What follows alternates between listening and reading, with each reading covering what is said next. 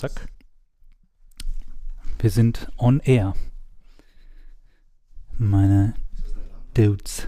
On the air? On the air. Oben. Oben drauf, on the air.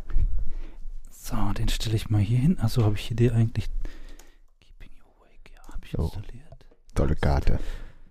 Packen wir erstmal hier hin. Tu mir erstmal weg. Ah, jetzt erstmal ein ordentlicher durchziehen. Durchziehen. Ich habe vorgestern Herr der Ringe geguckt und ich kann das einfach nicht gucken, ohne an Lord of the Weeds zu denken. Ich auch nicht. Ich hatte, Das ich geht habe nicht mehr. Ich habe neulich das erste Mal, ähm, nee, stimmt nicht, das war nicht das erste Mal, aber das erste Mal seit Ewigkeiten alle drei Herr der Ringe-Filme geguckt und äh, habe gesehen, die sind eigentlich ziemlich geil. Ja, auf jeden Fall. Aber ich habe den, ich habe das gleiche Syndrom, wenn ich Herr der Ringe gucke, dann sehe ich halt immer im Kopf äh, Lord of the Weed. Wag.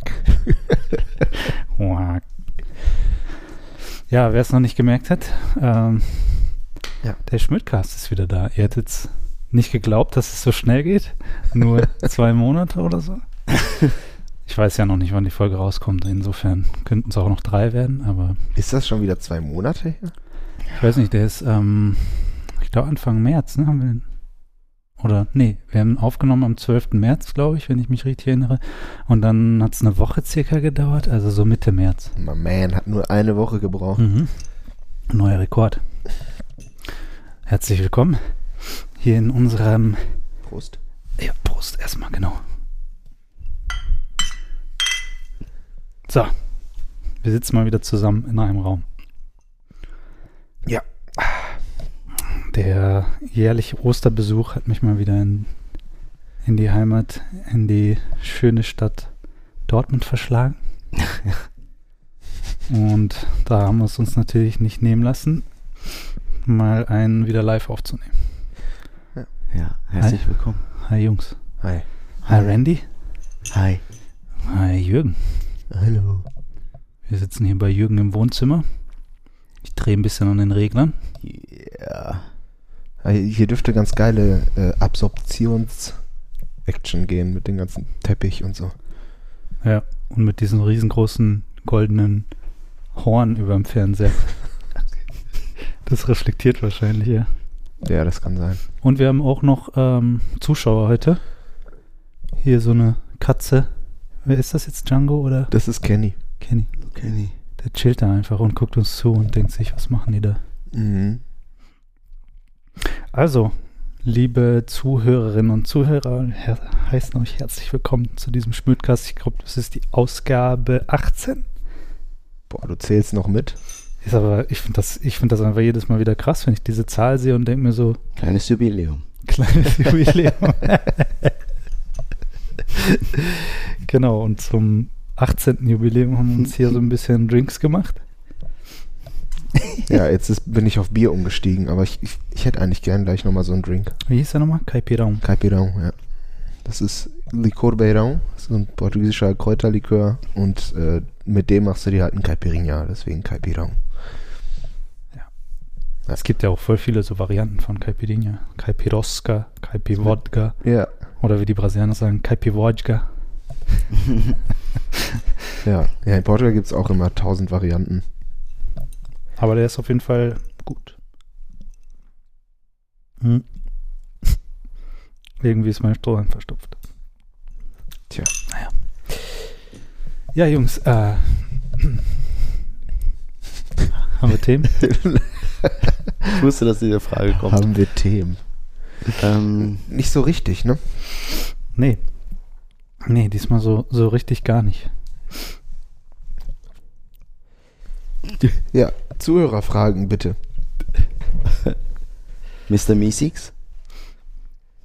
Habt ihr die neuen Folgen Rick and Morty gesehen? Ja. Ja. Also die neuen. 4. Sind jetzt nicht mehr neu, aber Nee. neu auf Netflix. Staffel 5, glaube ich, ne? Staffel 5, ja. Ja. Ja, aber ich habe noch nicht alle geguckt. Also nicht spoilern. Ist doch egal. Erzähl, wie ist? Ja, ich fand, äh, also ich fand die fünfte auf jeden Fall wieder mehr, die hatte mehr so Kohärenz als die vierte. Die vierte, die war so, das war irgendwie komisch, die war so, da war so eine fette Pause auch in der Mitte. Ich weiß gar nicht, ich glaube ein halbes Jahr fast, ne? haben die einfach, die haben fünf Folgen rausgebracht und dann ist einfach ein halbes Jahr, glaube ich, nichts mehr gekommen. War das die Pickle Rick Staffel? Hm, bin ich mir jetzt gerade gar nicht sicher. Ich glaube, das war. Könnte sein. Könnte aber auch die dritte gewesen sein mit Pickle Rick. Bin ich mir jetzt gerade nicht mehr sicher. Aber auf jeden Fall war die halt, die vierte fand ich so ein bisschen. Da hatte ich das Gefühl, dass die ähm, nicht mehr so richtig den, den Drive hatten in der Produktion und in der kreativen Arbeit so. Da waren ja auch zwischendurch, glaube ich, irgendwelche Verwerfungen mit den Geldgeber oder was weiß ich. Und dann, dann war das irgendwie so, als also ich hatte das Gefühl, sie mussten die irgendwie rausbringen, weil sie so dazu verpflichtet, war, verpflichtet waren, aber haben irgendwie nicht mehr so richtig Bock gehabt. So, die, die, diesen Vibe hatte ich. Und jetzt bei der fünften haben sie halt schon mal wieder so ein bisschen geilere Storylines drin, finde ich. Ja, auf jeden Fall. Ich finde sowieso immer wieder krass. Das ist ja so absurd teilweise. Und ja. Nicht nur jetzt von der Story, sondern auch das Optische. Ne? Das, das lebt ja viel von der Bildgewalt. Ja. Rick und Morty. Und ich finde es krass, was denen immer wieder einfällt. Für einen Scheiß teilweise, ne? Und dann diese Parallelhandlungen, die sich durch alle Staffeln durchziehen. Der Typ, der seinen Müll frisst oder äh, wisst ihr, wen ich meine, ne? Ja. So geil, ey. Ja. Krankes Hirn dahinter. Ja, es gibt immer so, so Storylines, die dann irgendwann wieder so zurückkommen, ne? Also die quasi, mit denen du gar nicht mehr so unbedingt rechnest und dann mhm. kommen die wieder. Ja. Aber ich muss auch sagen, ich gucke das nicht mehr so, wie soll ich sagen, mit so viel Leidenschaft wie am Anfang. Ja, großer Hype ist vorbei. Ja, also die ersten drei Staffeln, das war, war schon richtig geil. Und dann habe ich halt irgendwie schon noch geguckt, aber nicht mehr so intensiv. Ja. Ja. Schön. War eine gute Folge heute. Danke fürs Zuhören. Auf Wiedersehen. Ja, ich hatte ja gerade noch ein Thema, es war aber eigentlich, ist es nicht genug für ein Thema. Da habe ich schon mit Franklin äh, beim Mittagessen drüber geredet heute. Und zwar ähm, ist mir aufgefallen, dass es in der deutschen Sprache sehr viele Anglizismen gibt. No shit, Sherlock. No shit. ja. Wieso? Wie kam der drauf? Ähm, Jo, ich habe, ich weiß nicht warum, aber ich habe eine äh, ne, ne Serie im, im Radio gehört und mich an einem kleinen Wort so ein bisschen so gestoßen, weil es einfach so überhaupt nicht passte und ich überhaupt nicht damit gerechnet habe. Ähm, es war irgendeine Sendung, ich glaube, ich weiß gar nicht mehr den Sender, 1 Live oder Cosmo oder so. Ähm, und die, die Radiosprecherin hat dann eine, eine, Sängerin anmoderiert, vorher hat man ein Lied von ihr gehört und dann war die da im Studio und ähm, sie äh, ist halt noch nicht bereit. Sie muss noch verkabelt werden und die Radiosprecherin, die äh, die beschreibt das dann so, ne, und moderiert sie so an die ganze Zeit. Ich habe ihren Namen auch gar nicht gehört, deswegen weiß ich es nicht mehr. Und dann erzählt sie so ein bisschen was, ein bisschen Back, äh, ähm, Hintergrundinformationen. ein bisschen, Backstory. Jetzt, jetzt ein bisschen Background, wollte ich sagen. Ja. Erwischt. Weil, ja, jetzt habe ich selbst einen Anglizismus benutzt, mit dem wahrscheinlich niemand gerechnet hat. Aber die schleichen sich einfach so ein. Aber der ist mir aufgefallen. Sie sagte dann so, ja, und sie hat dänische und amerikanische und äh, deutsche Roots. Und du so abgeschaltet. Ja, dann bin ich ausgestiegen. ja, und dann, das hat dich irgendwie so ein bisschen, hast du dir gedacht, warum eigentlich Roots und nicht Wurzeln? Ja, ich habe in dem Moment einfach mit diesem Wort nicht so gerechnet. Ich dachte so, ja, mit, ja sie hat Wurzeln in, in diesen drei Ländern. Sie ist auch einfach Roots. Ja. Die Sprache im Radio ist einfach zu cool. Hm. Für mich so ein Wort, was auch total viel benutzt wird, was ich gar nicht mache, aber fällt mir immer häufiger oder immer mehr auf, äh, ist random. Ja, das benutze ich aber auch voll oft. Ja, ich, ist mir aufgefallen am Montag, wo wir bei dem Osterfeuer waren. Mhm. Auf einmal habt ihr voll rumgerandomt. und, und da dachte ich mir auch so, ja, random ist willkürlich. Ja, ja, ne? genau. So, also so. Genau, willkürlich, ja. zufällig, aber meistens eher so, genau, willkürlich. Es gab schon mal so einen Random-Hype vor ein, zwei Jahren, ne? Random? Und da haben alle immer so, boah, ist das random. So, Ja, stimmt. da konnte ich so gar nichts mit anfangen. Ich Irgendwie. meine, bei mir ist halt auch, ähm, das habe ich auch zu Randy vorhin schon gesagt, als wir da drüber kurz gesprochen haben, Random Randy. ich wollte es gerade sagen. Random Randy. da, das ist halt bei mir zum Beispiel, ich mache das voll viel auch, englische Wörter benutzen. Das ist halt, weil mein, mein Arbeitsalltag halt auch irgendwie so in Englischen viel stattfindet. Das heißt, nicht unbedingt, dass ich äh, mit meinen Kollegen Englisch rede, obwohl wir auch mal einen Kollegen hatten, der aus Italien kam und eben kein Deutsch sprach. Und dann haben wir auch natürlich Englisch geredet. Aber als wir, äh, als er we- weg war, haben wir wieder auf Deutsch, beziehungsweise mit österreichischen Dialekten und so weiter, ist ja auch nicht immer so einfach, aber die Quintessenz war jetzt eigentlich nur, wir haben dann äh, halt viel mit englischen Quellen zu tun. Das heißt, wenn du irgendwas liest was zu, zur Softwareentwicklung, diese Welt ist einfach englischsprachig. Es ist Mhm. einfach so. Klar findest du auch ähm, Ressourcen und sowas in Deutsch, aber ich sage jetzt mal, wahrscheinlich mehr als 90 Prozent der, vor allen Dingen auch der qualitativen Ressourcen sind halt einfach auf Englisch. Das heißt, irgendwie viele Wörter auch gerade in diesem Computerjargon, äh, Softwareentwicklung sind halt einfach englische Wörter. Und random ist zum Beispiel ein Wort, was halt natürlich echt sehr viel vorkommt in, Mhm. in der Softwareentwicklung. Und deswegen, daher kommt es, glaube ich, bei mir eher. Und ich merke dann auch, dass ich zum Beispiel, ich lese dann halt äh, Artikel zum Beispiel zum Thema Softwareentwicklung, wenn ich mich irgendwie weiterbilde oder so. Aber das hört da nicht auf, sondern ich lese dann halt ganz viele Sachen. Wenn ich irgendwas wissen will, dann lese ich das häufig schon eher auf Englisch äh, oder google das vielleicht schon auf Englisch, Mhm. anstatt das auf Deutsch zum Beispiel zu suchen. Und das ist einfach für mich schon so Teil meiner, meines Alltags, meines Arbeitsalltags vor allen Dingen geworden, Ja. dass ich da halt gar nicht mehr so drauf achte, wie ich rede. Und dann manchmal denke ich auch, äh, halt auch, dass alle anderen das ja auch so machen, aber in Wirklichkeit ist es halt nur so meine, Mhm. meine Bubble. meine Tech-Bubble so ein bisschen. Ja.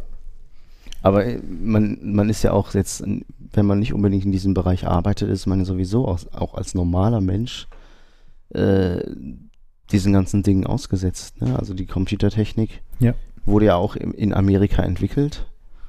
Also es gab natürlich auch hier Computer, aber die, die wir benutzen und äh, vor allem die, die Systeme und die Betriebssysteme, ähm, die sind schon alle aus dem Silicon Valley so, ne? Und deswegen ist jeder zumindest dann, also mindestens seitdem es Videorekorder oder so gab, so, oder vielleicht auch beim Radio. Nee, da gab es auch hier schon Radios. Aber ähm, Ja, Englisch geprägt. Aber was, gerade was die Technik angeht. ganz, ganz krass natürlich dann die Computer. Also alles andere vorher, bevor es ja auch sozusagen das Internet vielleicht gab, ne? Ja, ich glaube, das Internet ist halt schon so der, der, der, die Zeitenwende, was das angeht. Ja, aber das, die englische Sprache hat sich schon immer durchgezogen bei vielen Dingen. Zum Beispiel im äh, Funk. Mein, mein Vater erzählt, dass er hier früher am Flughafen gekocht, also hat er Mhm. gearbeitet. Ah, ja. Und ähm, so die Kommunikation zwischen Piloten, die war schon immer auf Stimmt, Englisch. ja. Ne? Hm. Und der hat einen Kollegen, der ist unser Kunde inzwischen, der hat Hörgeräte von uns. Und das ist voll witzig, der ist ziemlich alt, der Uli. Und äh, der hat, ich kann das gar nicht nachmachen, der hat immer so englische Dinger, die er raushaut, ne? Dann, ja, dann keep on, ne? Sagt uns so ein Scheiß, das war voll witzig, so, ein- so, so ein Opa, der reinkommt und dann immer benutzt er diese ganzen englischen Funksprüche von damals noch. Aber es gibt ja auch ganz, ähm, also es gibt auch die Theorie, dass die englische Sprache ja irgendwann die einzige Sprache sein wird. Oder sagen wir eine, eine Art Nachsprache, die irgendwie aus dem Englischen ents en en entspringt, dass das ähm, halt irgendwann die einzige Sprache sein wird, die es gibt. Und diese Trends sieht man halt auch, glaube ich, und das ist das, was wir anf also was anfängt mit Anglizismen, aber auch, wenn man sich überlegt, wann wir angefangen haben, Englisch zu lernen in der, in der Schule, das war, glaube ich, mit elf. Also in fünfte, der, fünfte Klasse. genau, fünfte Klasse, das ist, glaube ich, so elf, ne? Ja. 10, 11, 12, irgendwie sowas. Und äh, jetzt fangen die ja, glaube ich, in der Grundschule an, oder? Ja, es gibt schon, es Oder gibt sogar Kindergarten. schon, ja, ja. Ich habe das, glaube ich, schon, ich weiß nicht, ob ich das in der Folge schon mal erzählt habe. Es gibt bestimmte Kindergärten. Wir waren mal im Zoo, meine Freundin und ich, und dann war da so ein Kindergarten und ich habe das dann beobachtet, weil die Kinder perfekt Deutsch sprachen, aber da gab es eine Erzieherin, mit der haben die alle Englisch gesprochen. Mhm. Und die Kleinen, weiß nicht, war so ein Mädchen, oh, look at the flowers, sagte Mhm. sie, ne? Und die konnten einfach mega gut Englisch schon, ne? Obwohl die gerade noch gar nicht perfekt überhaupt sprechen konnten, ne? Mhm. Weil die noch so, noch dieses Kindergebabbel so ein bisschen Mhm. hat, aber trotzdem schon zweisprachig, finde ich mega gut. Ja, es ist halt, ähm, Kinder lernen das ja spielerisch. genau. So, ne? Ja. Und äh, genau, die, die, das, was wir halt schon merken und auch jetzt die, sag mal, die Gen Z oder so, die jüngeren Generation, die TikTok-Generation, das ist halt einfach ganz normal, dass die sich irgendwelche Videos anschauen von aus Amerika oder so. Das ist so dieses, dieses Global Village, dieser Effekt, ne? Das globale Dorf. Aber wir haben das, Das doch auch halt- gemacht.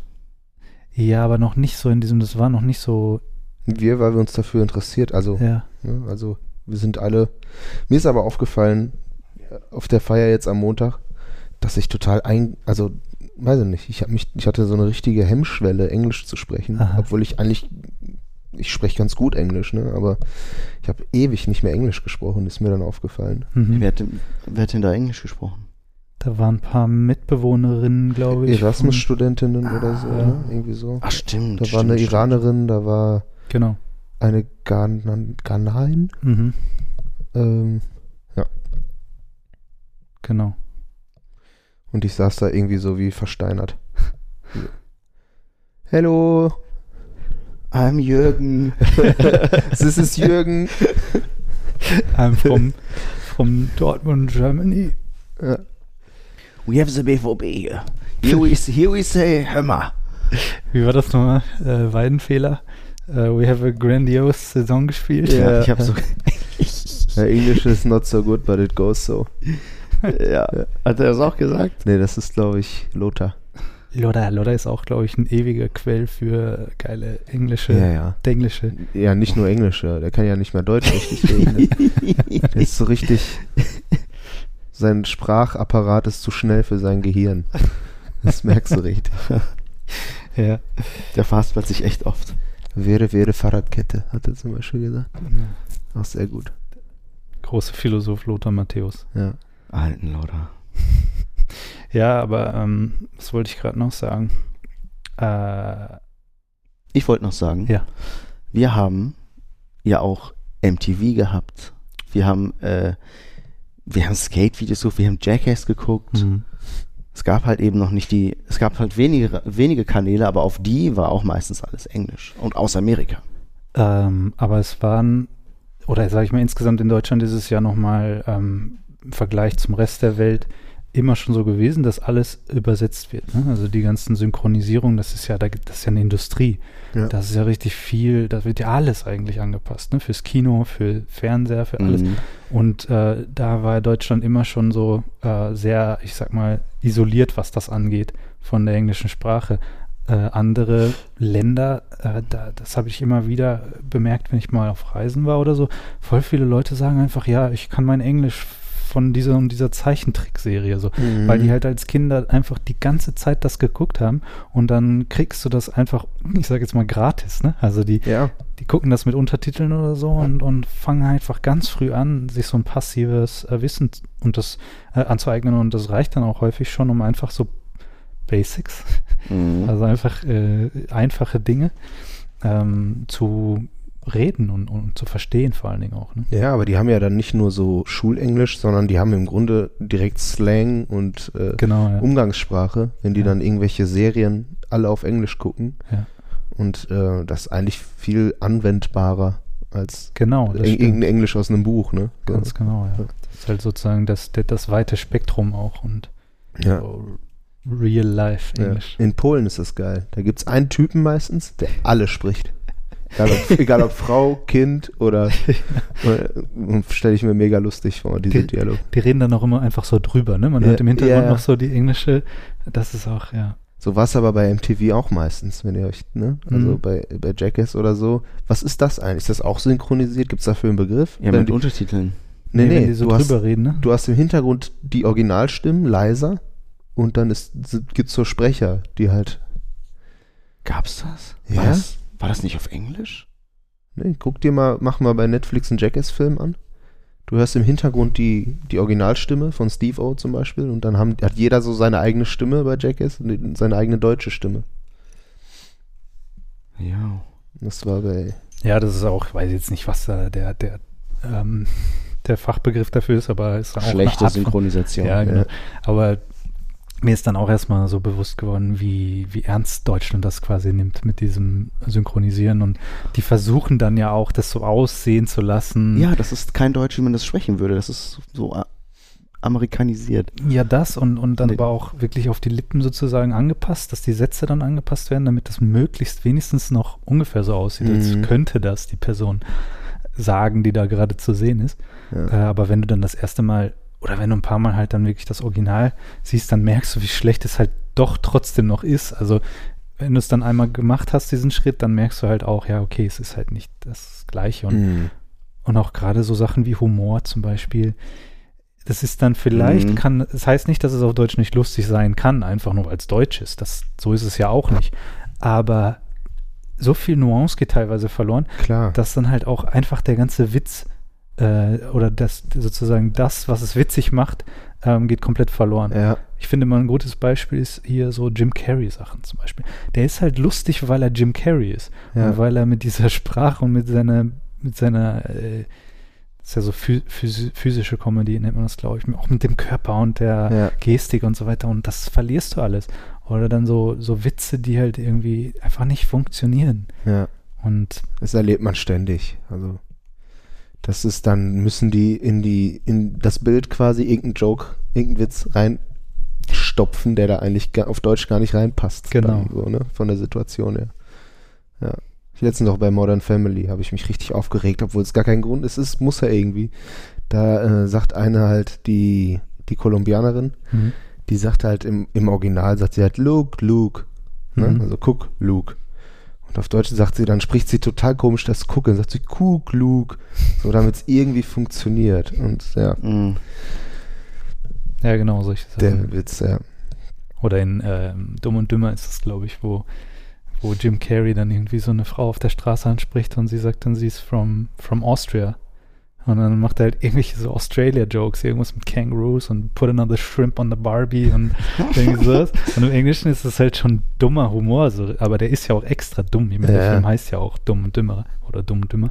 Und auf Deutsch ist es halt dann, das funktioniert halt vorne und hinten nicht. Und dann versuchen die halt irgendwelche auch irgendwie mit der Sprache, dass er halt irgendwie was dumm ausspricht oder so. Und das Ja. ist halt überhaupt nicht witzig. ja. Ja. Ach, da gibt es viele Szenen.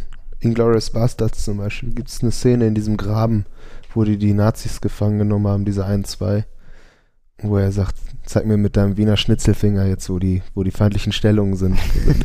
Und da gibt es halt eine Szene, da ist halt äh, Brad Pitt, dann der, der eine von denen, der Deutsch kann, von den Bastards und ein deutscher Soldat. Mhm. Und dann ist das halt eigentlich so ein, der, Deut der Soldat sagt was, der in der Mitte übersetzt ist, Brad Mhm. Pitt gibt einen englischen Kommentar und dann übersetzt er wieder. So, und in der deutschen Fassung gibt er einfach nur so richtig dumme Kommentare dazu, der in der Mitte sitzt. Und du denkst dir einfach nur so, was, was, verpiss dich aus der Szene, so, was willst du denn da? Das passt überhaupt nicht da rein. So. Ja. Und davon lebt im Original ja auch Inglourious Bastards, Ja, von diesem Sprachdreieck Französisch, Deutsch, Englisch. Mhm. So, ne? Gibt es ja viele Szenen dann. Ja. Arrivederci. Genau, die Szene, die ist gut. Wo die dann Italiener sein müssen. Amerikaner, die dann Italienisch sprechen müssen. Ja. So, und können nichts ohne irgendeinen Akzent aussprechen. Arrivederci. Grazie. ja. Okay, das sind also Italiener. Ja. Äh, irgendwas wollte ich gerade noch sagen. Mir fallen immer die Dinge hier. Warum? Weiß ich nicht. Bist du ein bisschen viel, verschmötet? zu viel getrunken. Nehme ich mal noch einen Schluck, vielleicht kommst du dann wieder. Nee, ist nicht wiedergekommen. Sehr gut. Irgendwas war das noch mit dem, Film, äh, mit dem Thema Film. Und äh, Synchronisierung und sowas. Ja, aber ich finde ich find auf jeden Fall den Trend an sich ganz äh, cool, dass jetzt Dinge eher so in Originalsprache ähm, kommen und auch Netflix zum Beispiel ist da ja relativ groß dabei. Sowas wie, weiß nicht, wie, äh, Casa de, del Papel oder so, diese also einfach auch äh, Serien in anderen Ländern drehen und die halt dann auch international sozusagen äh, Mhm. Mhm. bringen und mit Untertiteln, weiß nicht, hier Dark ist, glaube ich, diese deutsche Serie. Ich habe die beide nicht geguckt, aber ich weiß, dass das halt so Beispiele sind für Serien, die quasi ähm, in Nicht in Englisch. nicht, ja, genau, Ja. nicht Englisch äh, gedreht und auch dann ausgestrahlt werden und eben äh, mit Untertiteln und so. Diesen Trend an sich finde ich cool, weil man Ja. halt dann andere Blickwinkel, einfach kulturelle Blickwinkel bekommt auf, auf gewisse Sachen und, und ja. Ja. Ja, es gibt einige. Also generell sind internationale Filmindustrien deutlich gewachsen. Also Franzosen sind ja inzwischen bekannt für so Komödien, so Familienkomödien. Ne? Also hier Monsieur Claude und seine Töchter oder ziemlich, ziemlich beste Freunde. Und auch das hat, das hat sich natürlich Hollywood auch vieles davon trotzdem gekrallt dann. Ne? Mhm. Aber Das ist ja auch witzig, weil Hollywood kann das halt machen, weil in Ja. Amerika guckt ja keiner die ausländischen Filme, weil die ja alle irgendwie andere, eine andere Sprache haben. Das ist ja eher dann untypisch. ja, Aber ich glaube, dass sich das halt auch ein bisschen ändert. ja, ja. Also internationale Schauspieler sind auch, glaube ich, in Hollywood immer mehr gefragt. Letztens einen Film geguckt mit Matthias Schweighöfer, eine Hollywood-Produktion. Mhm. Das ist dann auch witzig, wenn so ein Schauspieler sich selber synchronisiert Ah ja, mit genau. seiner echten Stimme, Ja. aber dann passt es trotzdem nicht zur Lippenbewegung. So. Mhm. Ah, jetzt ist mir wieder eingefallen, was ich sagen wollte. Die Filme von Bud Spencer und Terence Hill.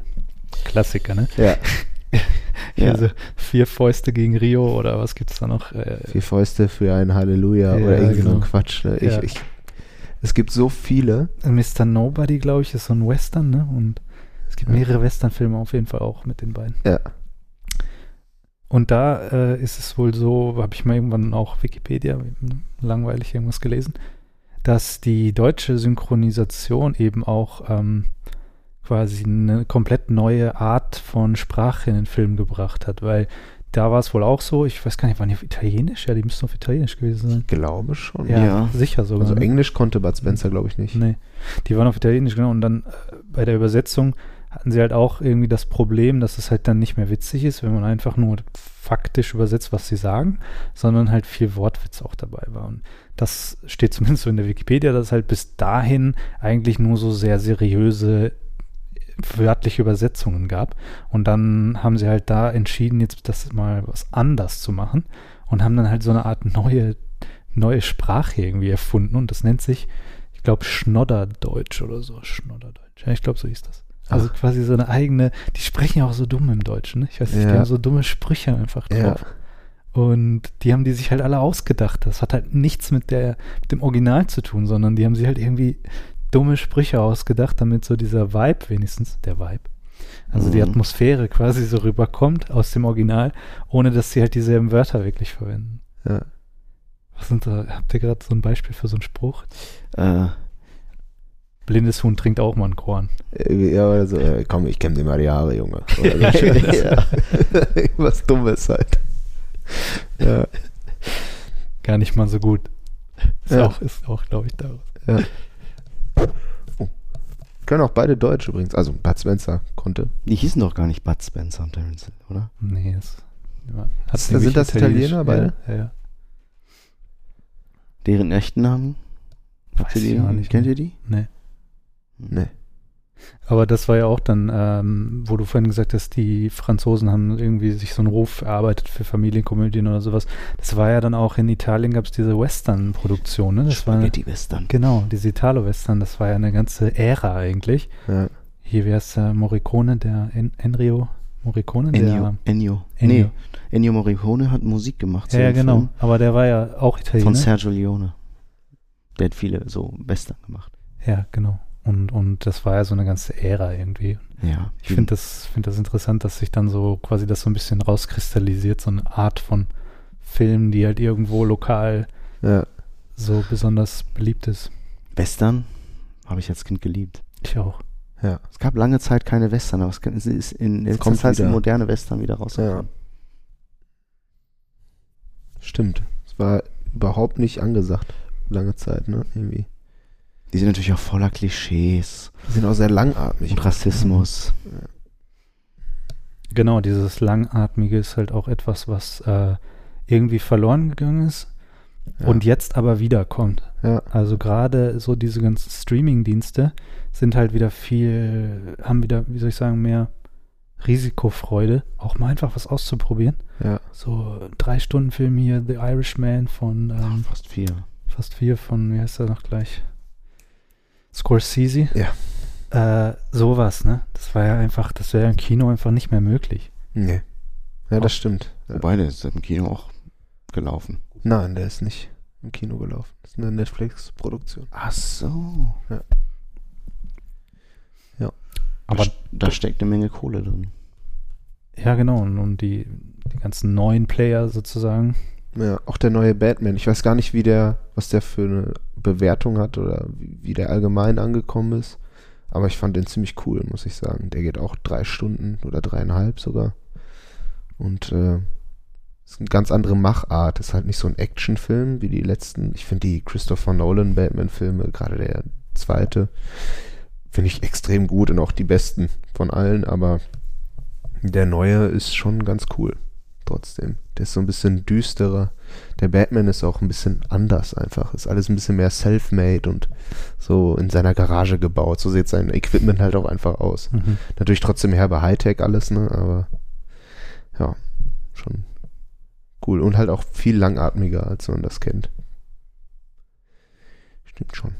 Ja, und so die, die Serie auch als, als neues Format, ne? Das ist quasi jetzt wieder viel, also eigentlich Dinge, die vielleicht früher dann eher als Film rausgekommen wären, aber so total komprimiert, dass die dann halt eher auf so eine Miniserie vielleicht ausgedehnt Mhm. werden, ne? so acht Folgen oder sowas.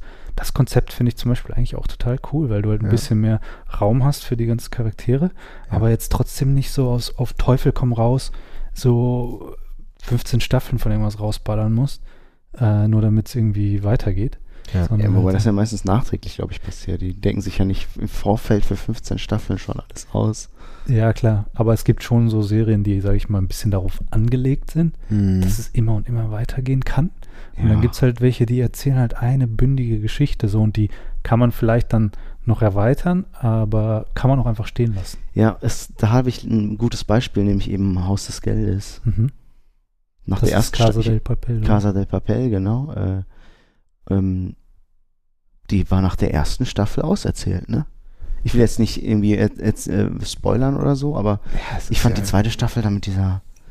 Ich habe das nicht Story- geguckt. Ach so. Ich habe die ersten drei Folgen oder so. Es hat mich tatsächlich, wenn wir, wenn wir äh, Zuschauer, Zuhörer hätten, würde ich jetzt einen Shitstorm ernten wahrscheinlich. aber Es hat mich tatsächlich nicht gepackt. Also, Ich habe das gar nicht geguckt, also ich bin da auch. Ähm, alle haben gesagt, mega geil. Gerade die erste Staffel. Fast alle aus meinem Freundeskreis. Genauso wie bei äh, Game of Thrones. Das hat mich auch überhaupt nicht gepackt. So. Game of Thrones fand ich auch kacke. Habe ich noch nie ausprobiert. Ja. Eine Serie, die mich ziemlich mitgenommen hat in letzter Zeit, äh, war Euphoria. Ich weiß nicht, ihr habt die, glaube ich, beide nicht gesehen, aber äh, wenn ihr irgendwie die Möglichkeit dazu habt, äh, bei der Videothek euch die mal auszuleihen oder so, Mhm. dann macht das mal.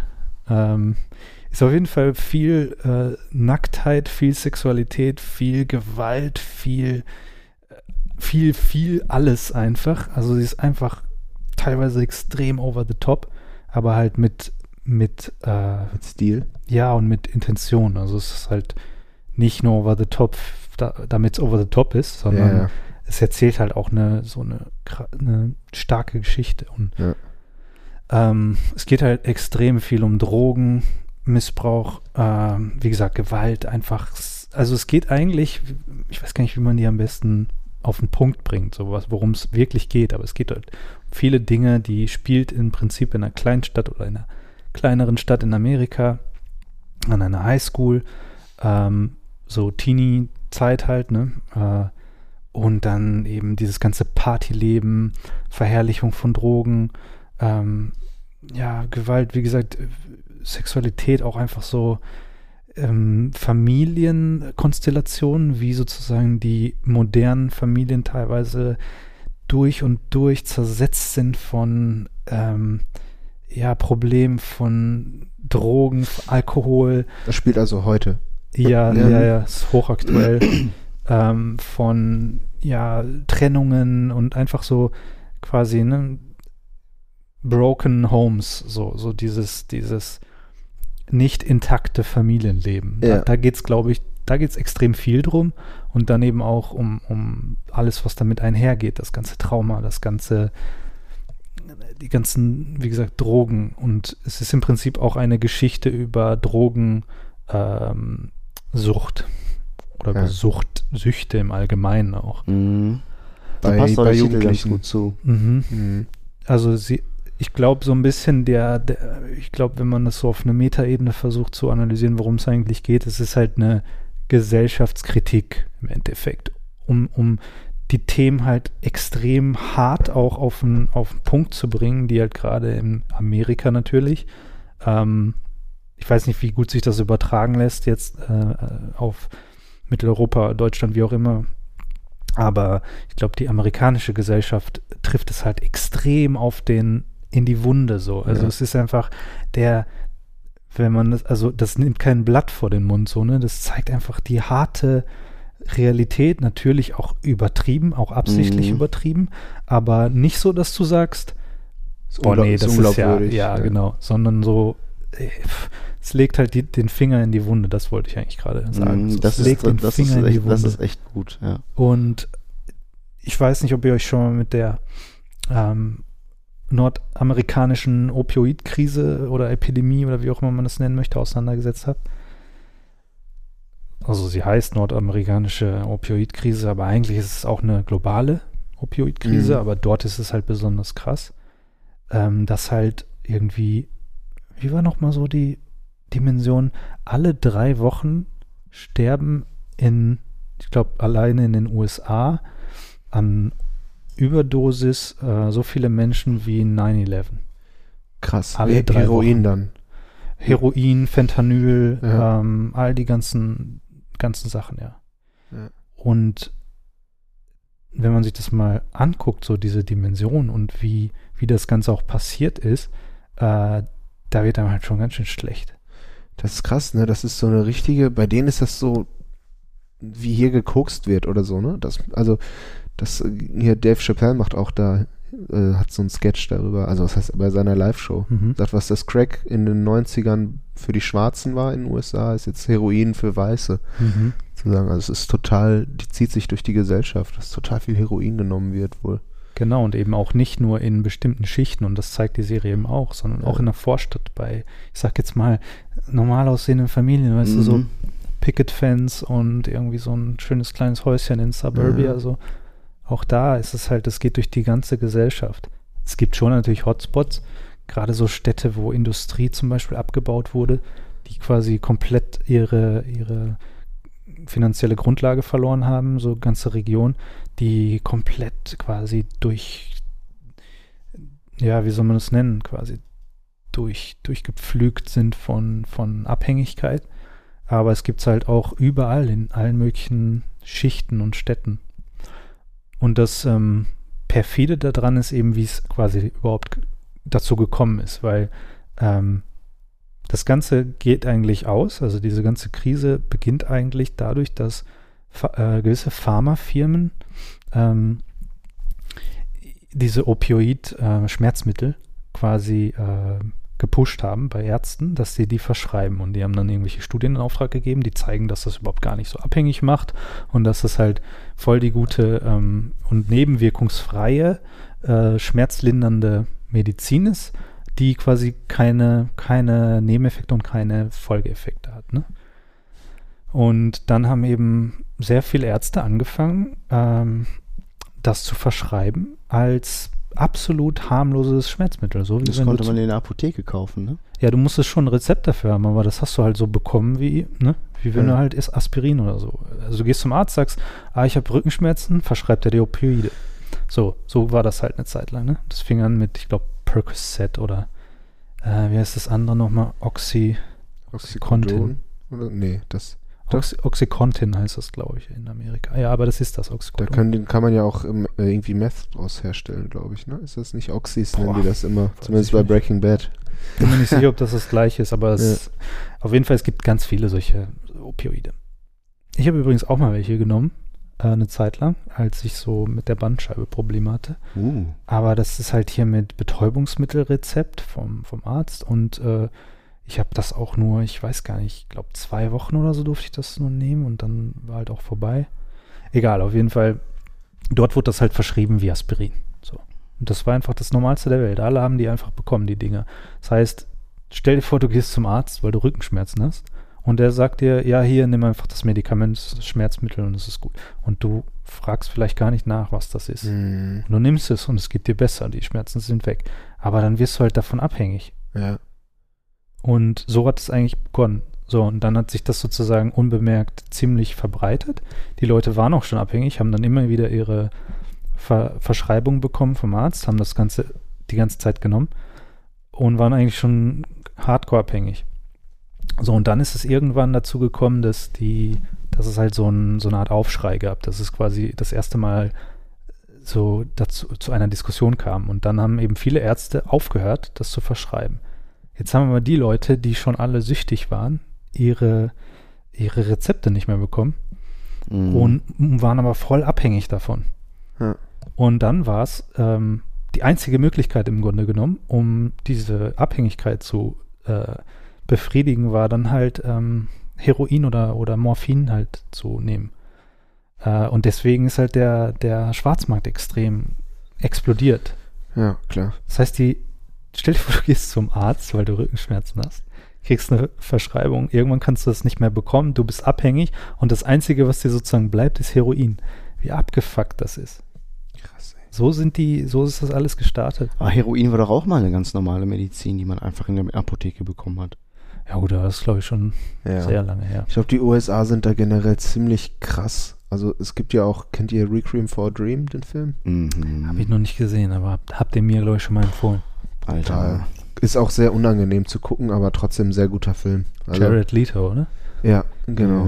Ja. Und ähm, ich glaube, der spielt so Anfang der 2000er, würde ich sagen. Irgendwie so. Und da war es äh, diese, diese Schlankmacherwelle, wo viele Ärzte in den USA dann halt bunte Pillen einfach verschrieben haben, jeden Tag eine andere sozusagen. Und das war einfach Ecstasy, ne?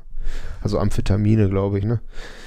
Ja, und äh, also richtig krasser Film. Und das ist, glaube ich, in den USA so eine, so eine Politik einfach. Ne? Die haben ja hinter allem eine riesen Lobby. Das wird hier wahrscheinlich auch so sein, nur vielleicht nicht so krass. Mhm. Und ähm, ja, da, das ist auch richtig heftig in dem Film. Da se- seine Mutter will halt abnehmen. Und äh, diese, diese Reise, die du mit ihr durch den Film so durchgehst, das ist echt krass. Also geht durch Mark und Bein auf jeden Fall. Drinks? Pause? Pause? Ja. Okay.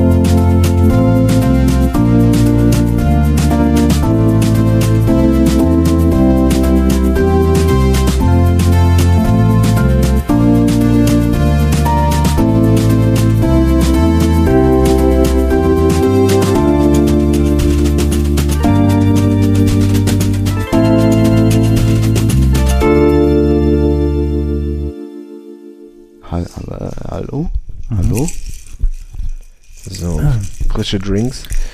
Jo, wir haben äh, einfach mal eine kurze Pause eingelegt. Äh, ein bisschen nachtanken. Bisschen frische Luft reinlassen. ähm, ich weiß gar nicht, ich bin ja auch gegen Katzen allergisch. So ein bisschen, jetzt nicht so krass, aber schon so ein bisschen. Ja. Ich frage mich, ob, dann, ob man das dann äh, in meiner Stimme nachher hört, ob ich so ein bisschen nasaler klinge. Als Merkst du das denn irgendwie? Also, ich habe gerade kurz, habe ich gedacht, so ein bisschen merke ich schon. Also es ist so, mein Kopf fühlt sich so ein bisschen praller an irgendwie. So. ja. Aber es ist nicht, ähm, nicht extrem bei mir. Ich glaube, meine Freundin hat aber auch die Wohnung durchgesaugt. Vielleicht ist das, weil es sind ja die, der Speichel, ne? Von den Katzen, der an Mhm. den Haaren dann haftet. Ja, die Milben da drin. Ja. Schmidtkast. Halbwissen. Wie er sich auch einfach wieder dazu Der Kot von den Milben in dem Speichel von den Katzen auf den Haaren. Ich glaube, das ist tatsächlich so. Ja, er chillt schon wieder da oben, ne? So Ja. von seiner äh, Empore oder seiner Kanzel. Mhm. Was weiß ich nochmal? Django oder Kenny? Kenny. Kenny. Django darf da nicht drauf. Lässt er ihn nicht? Er ist Boss, ja. Ach so, okay. Gar nicht oder nur auf die unteren Ebenen? Doch, manchmal fighten die dann da drauf. Also wenn, wenn er da drauf geht, gibt es direkt Fight, aber halt so Spaßkloppe. Die verstehen sich schon ganz gut. Spaß, Kloppe. Ja. Laschen. Catchen. Laschen Was links, früher, lass mal catchen. Mhm. Lass mal catchen. Ja, erzähl, du warst bei Fentanyl. Genau, da habe ich gerade noch äh, kurz vor der Pause dann mit angefangen, eigentlich. Äh, die, das Thema, erinnert euch, das Thema vor der Pause war die Opioid-Krise in Nordamerika. Ja. Mhm. Erinnert euch. Gut. Äh, sonst mache ich noch mal kurz, äh, was bisher geschah. Nein. äh, auf jeden Fall Ja. die, die kul das Ganze kulminiert, also dieses ganze Problem kulminiert halt jetzt gerade extrem in einer, äh, in dieser Todeswelle, was ich vorhin schon angesprochen habe, dass halt so viele Leute an Überdosis, an, an Überdosen sterben in Amerika, irgendwie alle drei Wochen so viel wie im, in den Twin Towers im, im 9-11 gestorben sind. Ja. So, und diese, diese Tode sind halt häufig zurückzuführen auf Überdosen mit äh, Fentanyl. Fentanyl ist nämlich sozusagen ein neuer Player an diesem Markt für Opioid, ähm, weiß nicht, wie man nennt, Opioide halt. Also Ja. diese, diese Art von äh, Drogen, die an dem, an den Rezeptoren andocken, wie halt auch Morphium und Heroin und, und diese, ähm, diese Familie von Drogen. Äh, und dieses Fentanyl ist wohl, wenn ich das jetzt richtig in Erinnerung habe, die Zahl ähm, 500 mal stärker als Morphium, glaube ich. 500 mal potenter als Morphium. Und ich meine, Morphium ist schon ziemlich potent. Ja. Äh, Nie gehabt, nie bekommen. ich auch nicht, aber das auch mit Grund. Ich meine, das ist halt was, was du wirklich, das ist so eine, ähm, es gibt halt auch Anwendungsgebiete, wo diese Medikamente ja durchaus sinnvoll sind. Es ist ja auch nicht so, dass die Medikamente komplett Schwachsinn sind. Ja, ja, die kommen, irgendwo muss es ja herkommen. Genau, und Ja. das hat auch einen Zweck für extreme Schmerzen. Und da ist es ja auch gut, dass es sowas gibt. Ja. Das Problem ist halt natürlich, wenn man es dann wie, wie Bonbons quasi unter die Bevölkerung bringt. ja. Oder wenn du den kleinen Zeh am Schrank, Schrank stößt. Solche- Dafür sollte das auch sein. Das sind auch die extremsten Schmerzen, die man sich vorstellen kann. Seien wir mal ehrlich. ja, boah, Die-. Endgegner. Ähm, aber der Punkt ist halt, dieses Fentanyl ist quasi, es gibt es schon länger, aber es ist halt, hat halt plötzlich dann den Einzug bekommen in dieses, ich sag mal, in dieses Spielfeld, wie es halt gerade so ist, die Voraussetzungen, wie sie gerade so sind, extrem viele Opioidabhängige, die nicht mehr an ihre Sachen drankommen ähm, und dann eben ausweichen auf krassere Sachen. Und Fentanyl ist halt genau in diese Nische sozusagen hereingekommen. Das schlägt ein wie eine Bombe. Und das ist einfach der Killer, also im wahrsten Sinne des Wortes. Das tötet einfach Leute links und rechts, weil das halt extrem schwer anscheinend zu dosieren ist. Ähm, und dann gibt es so häufig auch diese Pflaster, diese Fentanyl-Pflaster, die man sich halt drauf macht, die, ich weiß nicht, die, die sind eine Woche oder, oder so, äh, geben die dann die ganze Zeit permanent was ab in deinen Organismus, sodass du so ein Level hast an, an Schmerzkiller, ne? Gerade Ja. für solche Patienten, die eben unter extremen Schmerzen leiden. Und diese Pflaster, die zerschneiden die dann und weiß nicht, lösen die dann irgendwie auf oder, oder ähm, ja, schmelzen die irgendwie aus oder so äh, und injizieren sich das dann entweder oder weiß ich nicht, ob sie das auch inhalieren oder so, aber auf jeden Fall so, wie es nicht gedacht ist, es zu Ja. verwenden. Und du weißt halt immer nicht anscheinend, wie viel ähm, Wirkstoff halt in diesen Fetzen sozusagen drin sind. Und dadurch äh, überschätzt, also das ist halt so eine, so, so leicht, das zu überdosieren, dass halt da halt richtig viele Menschen drin sterben. Ähm, Also nicht mal an der dauerhaften Nein. Anwendung, sondern Einmalige. Ein, einmalige. Mm. Krass. Und äh, die, die, die ganzen, also der Körper fährt dann halt komplett runter, ne? Also die Atmung äh, flacht ab und so weiter. Es ist halt so eine Art, ja, die, die, die, die schalten sozusagen langsam ab. Der ganze Organismus fährt irgendwie einfach langsam runter und dann bist du einfach weg. Und da gibt es ein Gegenmittel, wohl dieses, wie heißt es, Naloxon oder sowas.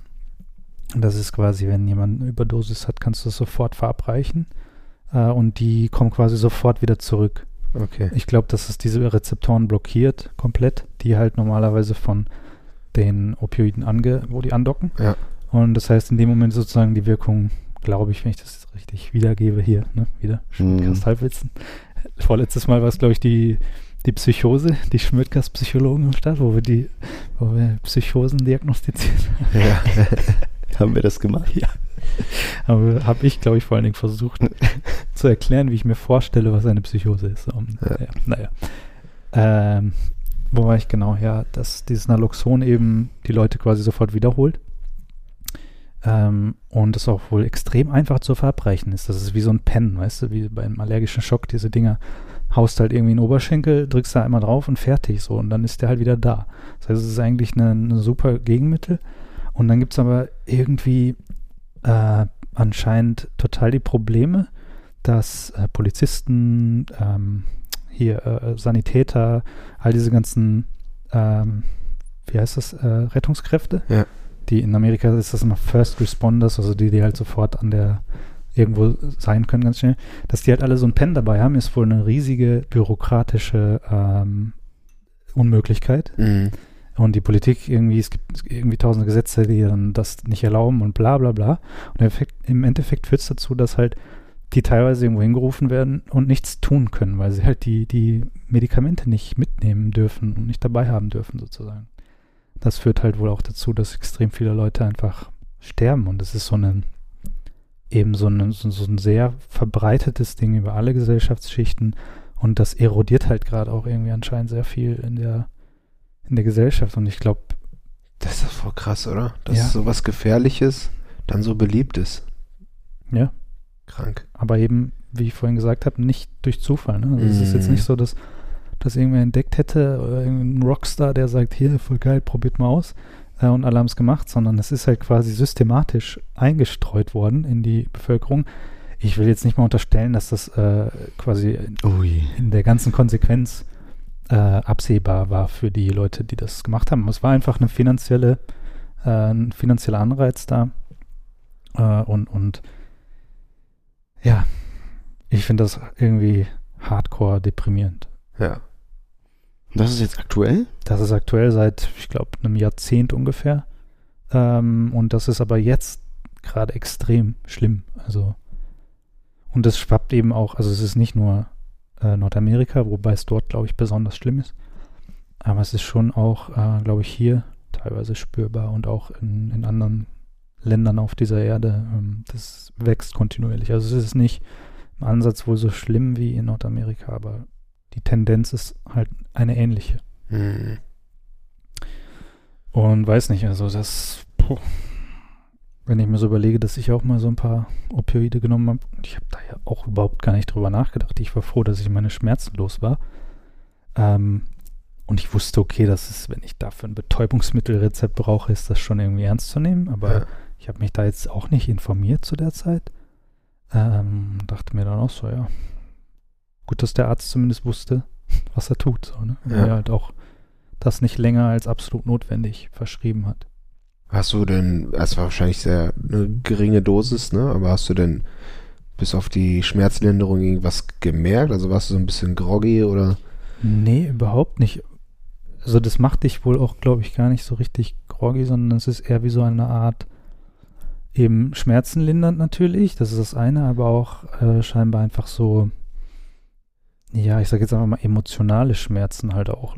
Also Ja, so, so ja. betäubend auch auf diesem Level Ja. und äh, dämpft halt scheinbar sehr viel einfach ab. So, die Leute werden, glaube ich, sehr, ja, so, so, so in sich Gleichgültig. gekehrt, gleichgültig, ja, so. ja. weiß es nicht so genau, aber so, ich habe jetzt nichts gemerkt. Ich hätte keine Ahnung. Vielleicht, vielleicht einfach nur, weil ich nicht drauf geachtet habe, aber Weil könnte du es dir nicht durch die Nase gezogen hast. Ja, wahrscheinlich. Ja, Ja, ja, da ist was dran auf jeden Fall. Ja. Ja, aber finde ich auf jeden Fall ein Thema, was äh, ich eben auch nicht so, so, so auf, der, auf dem Schirm hatte vorher. Äh, ich habe es schon mal hier und da mal mitbekommen, aber diese Serie Euphoria, die hat das halt nochmal so richtig in den Ah, ich Vordergrund. wollte ich wollte nämlich gerade fragen, wo du das her hast und habe mir schon gedacht, dass es auch mit der Serie zu tun hat. Ja, also in der Serie geht es eben ganz zentral um, um Drogensucht und eben auch um Opioide, Fentanyl und diese ganzen Sachen. Ähm, Und wie, wie läuft das? Jugendliche spritzen sich das dann einfach auf den auf den Partys oder schnupfen das oder? Ja, ich glaube, das fängt äh, häufig eben auch an damit, dass zum Beispiel Elternteile äh, vielleicht diese verschrieben bekommen haben und die dann halt zu Hause ähm, die rumstehen oder sowas und dann werden die halt, werden da ein paar mitgenommen und dann, weiß ich nicht, auf der Party halt verteilt oder wie auch immer. Also ja. es geht eben auch in dieser Serie extrem um, um viel Trauma, ne? Also das halt die Leute, die dann damit beginnen, haben ja meistens auch einen Grund, warum sie damit beginnen. Es ist eh, also Sucht an sich ist auch ein extrem interessantes Thema. Ähm, so auch die, sag ich mal, die neue oder eine neuere Sicht auf Sucht, die halt in der Psychologie immer weiter, glaube ich, so als de facto ähm, Wahrheit jetzt behandelt wird. Früher war, ja- war ja immer, gab es ja immer so Kampagnen gegen Drogen von irgendwie, weiß ich nicht, in, von irgendwelchen Politikern, die dann Mhm. irgendwie den, äh, den, den Krieg gegen die Drogen ausgerufen haben Ja. und alles halt vernichten und unterdrücken und so weiter. Und äh, dass äh, Drogen ja eine Wahl sind, also das sozusagen, du kannst ja einfach Nein sagen. Ja. Heute Ähm. wird eher so der Kern der Sache angegangen, ne? Also Genau. die Ursache. Genau. Zum Glück. Ja. Ne, das ist auch schon krass, wie, wie Junkies früher, also Drogensüchtige, um Gottes Willen, Junkies und Drogensüchtige früher einfach äh, ja, abgestempelt wurden und heute wirklich zum Glück weitestgehend auch als einfach als Krankheit das Ganze gesehen wird. Ne? Es gibt ja so viele Programme auch. Ähm, viele Länder haben ja auch inzwischen ganz andere Systeme, ne? das zu entkriminalisieren und halt Hilfsprogramme zu fördern und ja, zum Glück entwickelt sich das da weiter. Ne? Weil letztendlich sind die Leute krank und brauchen Hilfe. Ne? Das ist schon nicht zu vernachlässigen. Ja, ist, ein, äh, ist wieder ein düsteres Thema, wie das häufig Ja. ist. Aber ich finde durchaus ein sehr wichtiges Thema.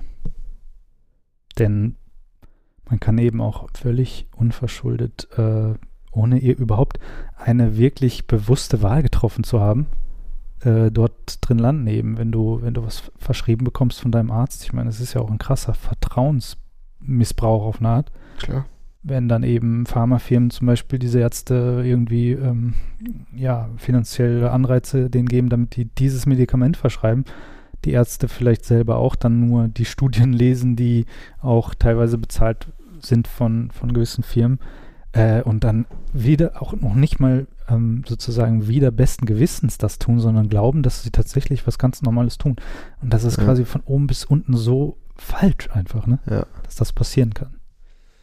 Ja, und das, wie schnell das auch passieren kann. Also Randy und ich hatten auch im Freundeskreis äh, so kurz vorm Abi, 18, 19, 17, fing das an, dass einige aus unserem Freundeskreis halt dies und das mal ausprobiert haben. Und das geht so schnell, dass man seine Hemmschwelle immer weiter nach oben verschiebt.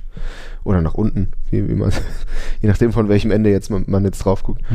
Ähm, das ist nicht zu vernachlässigen, was für eine Kraft manche Substanzen haben. Ne? Und dann, keine Ahnung, hast du ein paar Kollegen oder Freundinnen gehabt, die das wirklich dann, fing das an mit mal am Wochenende oder einmal im Monat mal irgendwas sich einschmeißen und auf einmal triffst du die unter der Woche abends irgendwo und die sind völlig neben der Spur und das geht so schnell.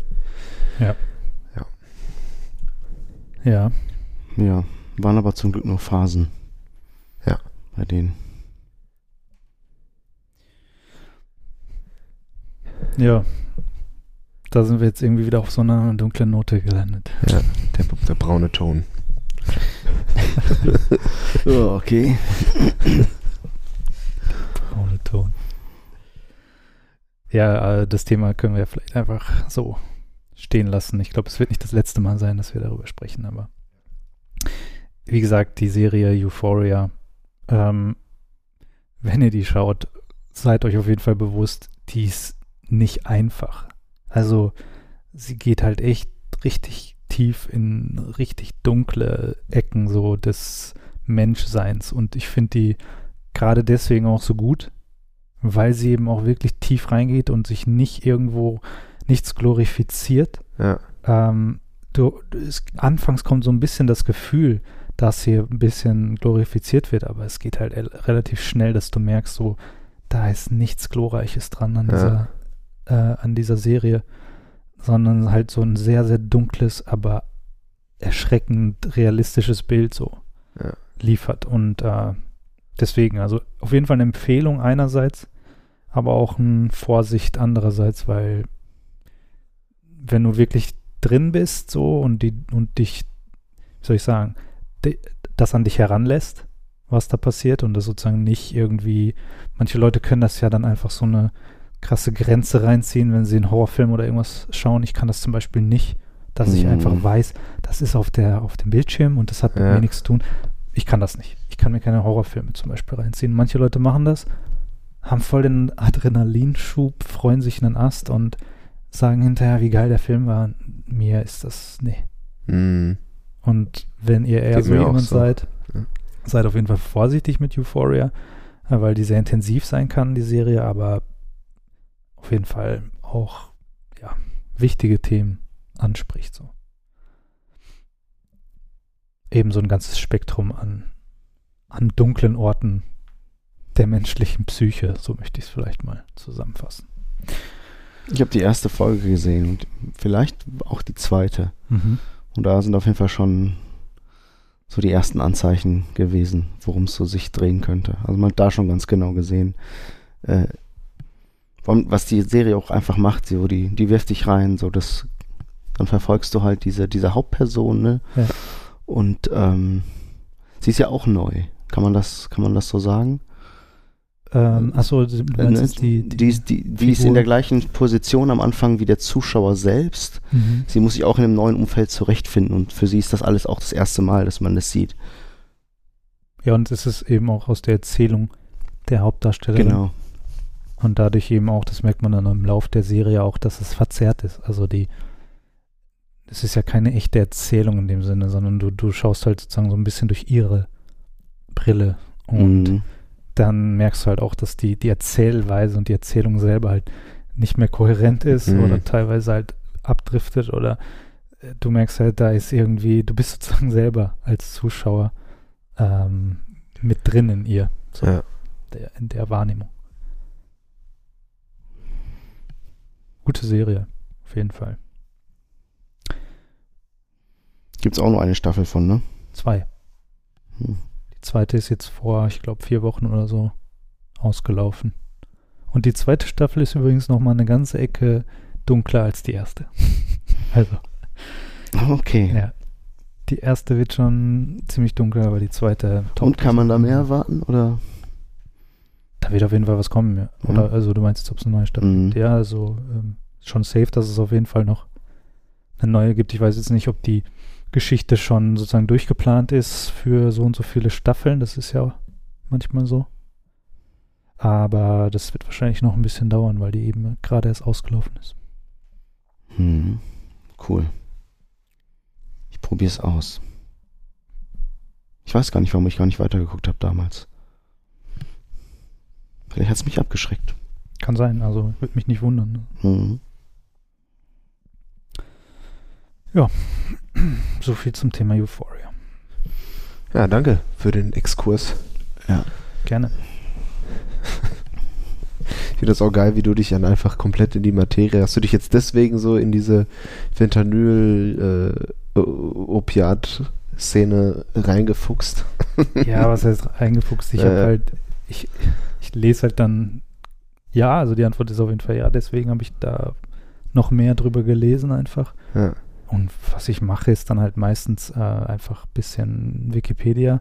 Und ich gehe dann halt auch einfach mal auf die Seite von der, weißt du, von Fentanyl oder so, auf die Wikipedia-Seite. Und dort hast du ja dann eine viel, sag ich mal, sachlichere Sicht auch darauf. Erstmal zu verstehen, was ist das eigentlich und warum ist es gefährlich und so weiter. Mhm. Und dann halt habe ich auch natürlich viel gelesen über, also weiß nicht, irgendwelche Zeitungsartikel oder ne, irgendwelche Ja. ähm, anderen Artikel, die sich mit sowas beschäftigen. YouTube äh, ist auch immer eine gute Quelle für sowas. Da gibt es halt wirklich auch gute Unterhaltungen von Leuten, die also wirklich Ahnung Ja. davon haben, die zum Beispiel einen ganzen Podcast dann darüber machen und dann auch wirklich Zeit bekommen, mal im Detail über sowas zu sprechen und nicht in so einem 10 Minuten, 5 Minuten Fernsehbeitrag oder Finde ich übrigens auch ziemlich, ziemlich geil. Also geil, das ist ein doofes Wort. Also sehr interessant. Es gibt viele, also einer fällt mir da besonders ein. Also ich glaube, ich weiß gar nicht, wie der genau heißt, der Typ.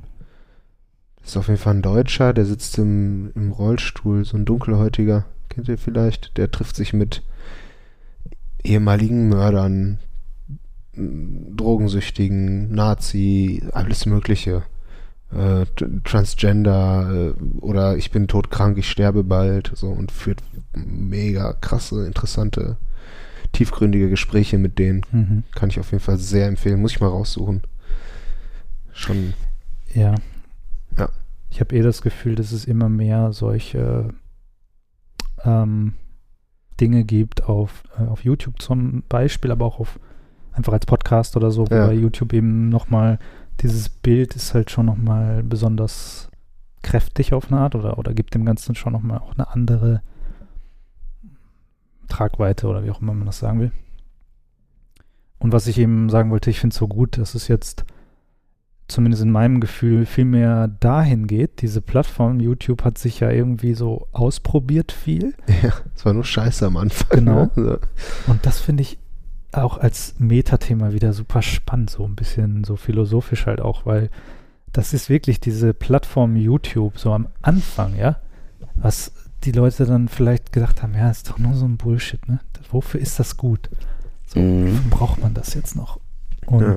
Dann hat sich das irgendwie so herauskristallisiert, weiß nicht, dann gab es anfangs halt, ich weiß gar nicht mehr, was gab es da überhaupt? Einfach nur irgendwelche Dumm. Memes und Lustigen Videos halt irgendwie Ja. so, ne?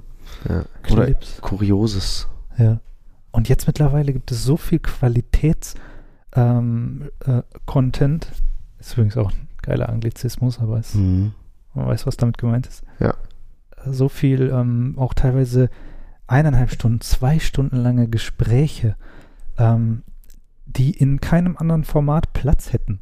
Ja. Also Radio äh, und Fernsehen meine ich jetzt damit. Ja. Das geht einfach nicht, weil die, die, die, ich sag mal, die Ökonomie von Fernsehen und Radio einfach eine andere ist und die halt extrem kürzt und so, ne?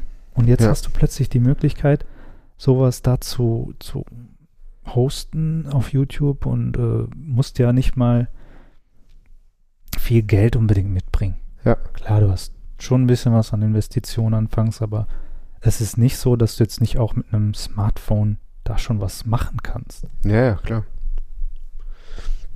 Und das finde ich halt irgendwie mächtig, also zu sehen auch und auch irgendwie gibt mir wieder ein bisschen Hoffnung, dass es halt äh, jetzt so, so langsam habe ich das Gefühl, die Plattform hat sich gefunden. Also so YouTube hat ihr hat seinen Platz gefunden in der Gesellschaft und da finden jetzt plötzlich Dinge statt, die vorher einfach überhaupt gar nicht möglich gewesen wären mit den Medien, die wir hatten. Ja. Und das macht irgendwie, finde ich, kriege ich so ein bisschen das Gefühl, ah, okay, die Menschheit ist noch nicht verloren. So. Ja, man bewegt sich ein bisschen was. mehr aufeinander zu, ne? Ja. Ich meine, im Grunde brauchst du doch gar nichts. Du kannst, es kostet doch nichts, da was hochzuladen, ne? Es Nee. ist nur so, dass die Leute so viel Arbeit da reinstecken, so viel Zeit investieren, dass dann halt schon was bei rumspringen muss, weil sonst man muss halt auch irgendwie noch Geld verdienen, ne? Klar. Ja, ja, aber ja, schon schon eine coole Plattform, nicht in, je, in jeder Hinsicht, ne, Nein. aber mit allen sozialen Medien, ne? Das ist Aber sie, sie hat schon irgendwie einen Stellenwert mittlerweile und Ja. auch einen wichtigen. Also ich finde, mittlerweile ist es halt ein wirklich äh, essentieller Teil schon irgendwie von, von der Gesellschaft geworden und da passiert halt auch viel Gutes. Und weiß nicht, ob ihr das auch so mitbekommen habt, aber so vor einem Jahr, glaube ich, oder vielleicht waren es auch jetzt schon eineinhalb, zwei Jahre, äh, hat YouTube seinen Algorithmus geändert. Ja, Mhm. haben wir schon mal drüber gesprochen, glaube ich. Sogar. Ja. Kann sein. Es war halt früher so, dass sie quasi eine hohe Gewichtung darauf hatten, ähm, den Leuten immer genau das vorzuwerfen an Empfehlungen, was sie eh schon gut finden. So einfach nur mega viele Klicks erzeugen. Mhm. Und das hat halt dazu geführt, dass du quasi so ein bisschen gefangen wurdest Ja. in, deiner, in deiner Blase und dir immer extremere Sachen vorgeschlagen wurden. Ja. Und dadurch hat sich halt so, hatten sich so ganz komische Nischen gebildet, die so extrem geworden sind, also wirklich extremistische Inhalte dann halt auch wirklich gezielt dir vorgeschlagen wurden, einfach nur weil der Algorithmus entschieden hat, je extremer, umso mehr ähm, werden die Leute dabei bleiben und sich ne, ihre Aufmerksamkeit da rein Ja. versenken. Und dann haben sie irgendwann entschieden, dass sie das nicht mehr wollen. Und haben dann angefangen, dir auch random, heißt wieder das Wort random, dir random Sachen vorzuschlagen. Und wo Ja. du so wirklich, auch jetzt manchmal sitze ich so, sitze ich so äh, vor meinem Handy äh, YouTube und denke mir so, was, warum schlägt mir YouTube Ja. dieses Video vor? Und ich klicke drauf und in den Kommentaren steht, irgendwie der Algorithmus hat mich hergebracht oder so und Mhm. voll viele Leute halt, ne? Ja. Aber wie geil das manchmal ist. Ja, auf jeden Fall. Ist gerade, keine Ahnung, guckst du irgendwas Belangloses, Fußball oder so, Highlights und auf einmal ist in den Vorschlägen, keine Ahnung, wie backe ich den perfekten Zitronenkuchen? Oder so. Aber das, aber das ist ja auch nicht äh, random. Das beruht ja auch auf anderen. Äh, immer immer klar. schon auf deinen Hauptvorlieben. Jein, also ja, natürlich. Aber es gibt ja immer diese Rubriken, die es auch immer anzeigt. Ja, ja. Natürlich, die, ist, die bei allen gleich sind, ne? es geht natürlich immer noch nach deinen Vorlieben. Ja. Viel. Ist Aber es eigentlich auch wie bei Google, dass du dir quasi diese Positionen kaufen kannst bei YouTube? Nee, ne? Kannst ja dir, also nicht Firmen zum Beispiel, bei, bei gewissen Keywords, ähm, meine Schwester hatte letztens wegen der Firma einen Termin mit, mit einem Google-Mitarbeiter. Und er sagte, man kann halt gewisse Keywords sich kaufen nach dem Motto und ähm, dann gibst du ein, keine Ahnung, Hörgeräte und ähm, dann kannst du dir halt deine Position quasi kaufen. Mhm. Die oberste ist immer eine Anzeige, ne, bei Google, glaube ich. Ich glaube schon.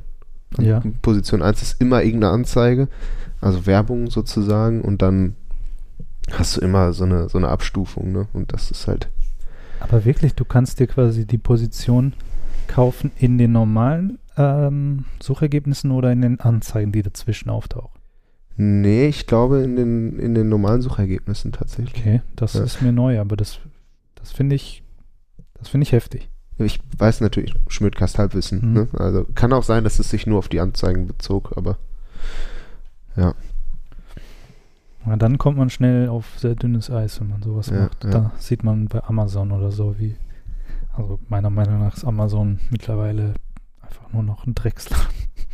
ich habe keine Ahnung. Ich mag Amazon gen generell, mochte ich noch nie. So, ich habe da ein, zwei Mal bestellt und irgendwie ins Klo gegriffen. Dann war es totaler Ramsch. Ja, genau. Und äh, war ich, ich, keine Ahnung, ich kann es an einer Hand abzählen, wie oft ich was bei Amazon bestellt habe Mhm. tatsächlich. Ja, Amazon, meiner Meinung nach einfach, das ist nicht mehr benutzbar. Also ich Ja. habe eben das gleiche Problem, dass ich, ich suche halt irgend, irgendwas norm- stinknormales, ein Kabel oder irgendwas, weißt du, so ein USB-Kabel, Ladekabel oder sowas. Und dann hast du erstmal irgendwie zehn so gesponserte Posts und dann Ach ja.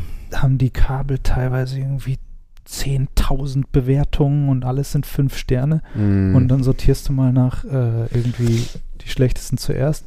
Und dann kriegst du halt so Fotos teilweise von so total schlechten Kabeln, die irgendwo irgendwie die, die Adern raushängen oder sowas, wo die Leute einfach auch irgendeinen Ramsch, irgendeinen Fake, irgendeinen Scheiß bekommen. Und dann merkst du halt, die ganzen Bewertungen sind einfach alle gekauft. Und Mhm. ich kenne mittlerweile Leute, die in irgendwelchen Facebook-Gruppen drin sind, wo die ganze Zeit ähm, die Geld bekommen dafür, dass sie dann äh, Reviews schreiben bei Amazon äh, und oder solche Sachen halt. Ne? Krass. Ja. Keine Ahnung, also Amazon finde ich hat sich das ziemlich kaputt gemacht und Ja. YouTube finde ich eigentlich ein eher positives Beispiel für einen, wie ein Algorithmus irgendwie auch relativ gut funktioniert. Ebay ist auch, hat sich wieder ein bisschen berappelt tatsächlich, seitdem Amazon so an Qualität eingebüßt hat. Wem das denn eBay eigentlich? Jürgen Ebay. Ja, na, aber es gehört das nicht auch Google, Meta oder Amazon? Ebay? Nee, warte mal, wie war das denn nochmal? Ebay? Das ist nicht von Google, so wie YouTube? Ich glaube, eBay ist einfach eBay. Äh, die haben, ich weiß, die haben mal irgendwann Skype gekauft. Das, daran erinnere ich mich. Also eBay hat Skype gekauft. Und ich weiß, dass Microsoft dann Skype von eBay abgekauft hat. Aber ich glaube, eBay selber ist immer sozusagen eBay geblieben. Ebay, ja. Hm. Oder, oder vielleicht hat PayPal das. Ich bin mir nicht sicher, irgendwas mit PayPal gibt es auf jeden Fall auch noch. Was ich auch richtig cool finde, äh, ja, Thema Nachhaltigkeit und so, sind solche Sachen wie Swappy oder Rebuy. Sowas ist auch extrem am Wachsen. Ne? Also so überholte Smartphones, die dann, keine Ahnung, es gibt ja Leute, die kaufen sich alle anderthalb Jahre ein neues Smartphone oder was.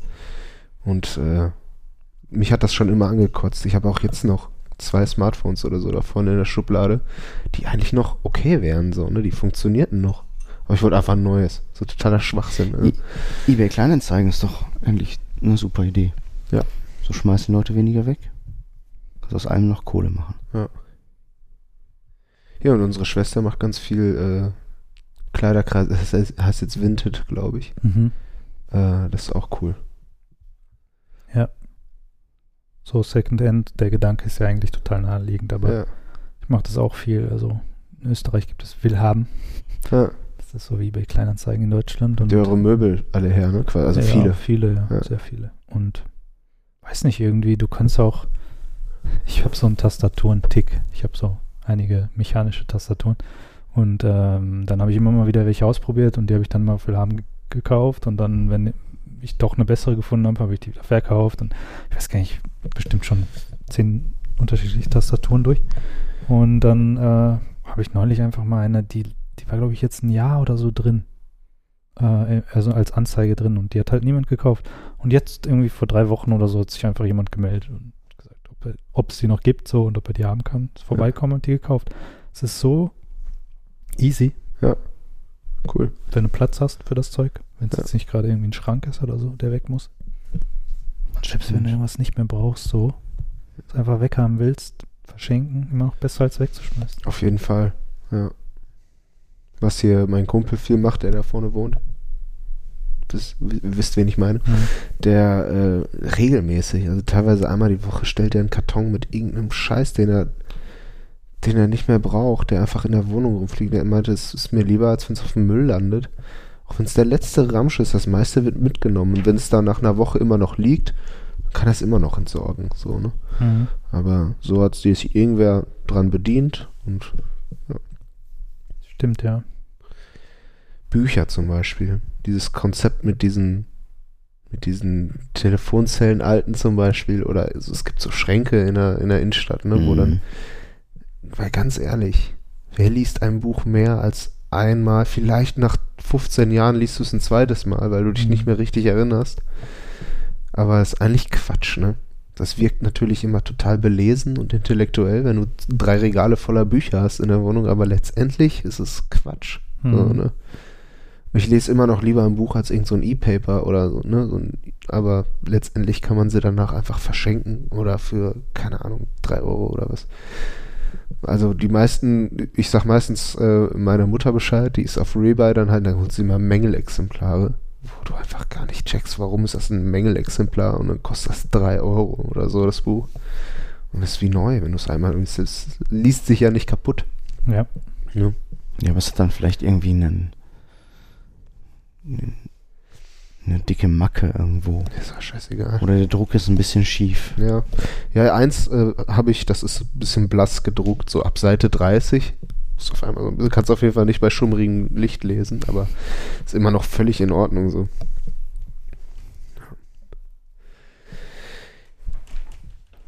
Ja,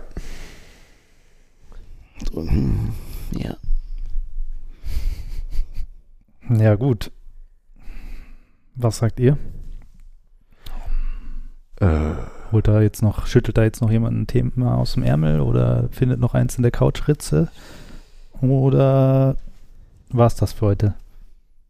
Ja, ich würde sagen, das war's für heute. Machen schon. wir zu, Ja, würde ich sagen. zu den Schmöd. Und dann gehen wir in eine, in eine Kneipe, ne? Genau, dann gehen wir noch einen, einen Schocken. Ja. Wie man das so macht im Ruhrgebiet. Schocken heißt das Spiel. Boah, das ist doch so der dümmste Schockkommentar von allen. Aber ist halt auch Geht immer, Kulturerbe, ja. muss, das gehört dazu.